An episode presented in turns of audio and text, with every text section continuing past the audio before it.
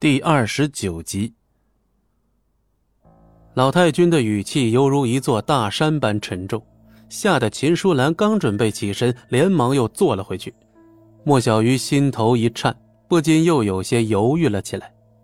但让莫小鱼都没想到的是，戚不义的态度却格外坚决，拽着他的胳膊就往外走。听不到我说的话吗？老太君老脸发红，狠狠的一拍桌子。震得碗筷都落了地。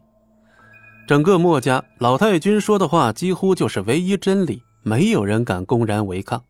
然而这一次，即便老太君动了真怒，戚不义还是把莫小鱼给拉了出去。翻了天了，这个家究竟是我说了算，还是那条野狗说了算呢？老太君怒火中烧，胸口剧烈的起伏，几乎有些喘不上气。秦淑兰连忙上前安抚：“哎呀，老太君，你可不能为了那赖皮狗气坏了身子。去，把莫小鱼给我带回来。这个家里还有没有规矩了？”张玉的脸色也很难看，当众深情表白，甚至都看到了成功的曙光，却被戚不义给毁了。奶奶，您息怒，我这就去把小鱼劝回来。他不可能和那种不三不四的人混在一起。张玉黑着脸起身追了出去，出了墨家，戚不义依旧是一言不发，沉默的样子与平时的玩世不恭几乎判若两人。放开你的脏手，小玉是你这种脏东西能碰的吗？张玉已经追了出来，可戚不义却是充耳不闻，压根儿没听见。耳朵聋了，我叫你松手！张玉面目狰狞，狠狠地推了戚不义一把。可让他没想到的是。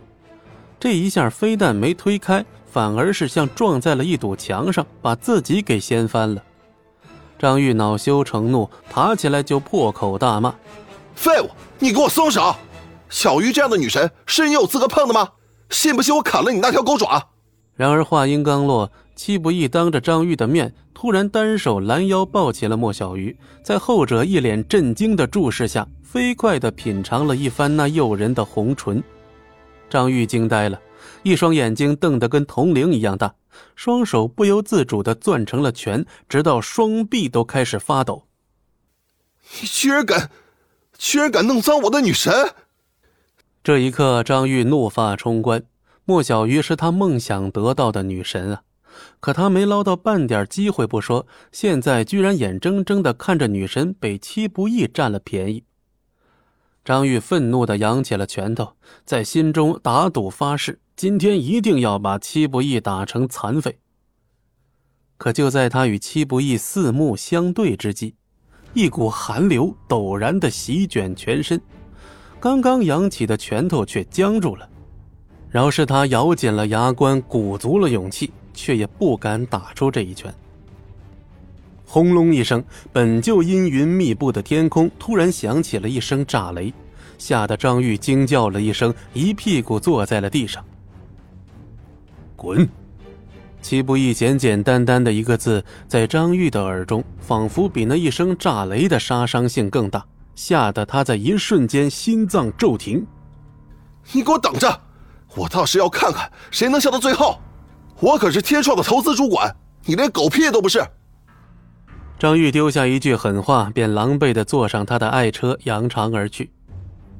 啪的一声，莫小鱼突然给了戚不义一个耳光。这是我的初吻，我不是你用来报复的工具。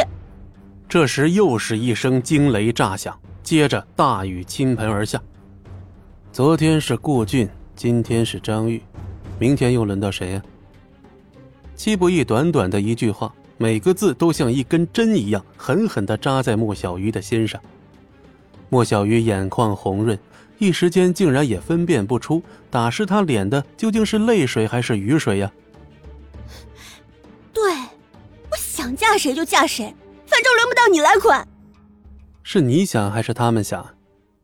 戚不义再次发问，瞬间击溃了莫小鱼最后的心理防线。莫小鱼抬手又想给戚不义一个耳光。但这一次，他的手却被戚不义牢牢握住，哪怕立刻换了另一只手，结果也是一样。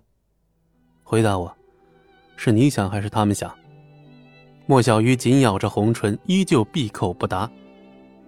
回答我，你是想堂堂正正的做莫小鱼，还是被他们肆意摆弄的人偶？回答我。季不易的语气异常坚定，却透着一股异样的温柔。哪怕身处倾盆大雨之中，莫小鱼的心境竟然有了一丝丝的温暖和勇气。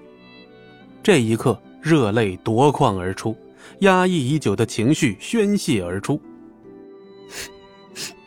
不，我不想。可可是，季不易松开了莫小鱼的双手，温柔的捧起她那绝世的容颜。这就足够了。本集播讲完毕，感谢您的收听，我们精彩继续。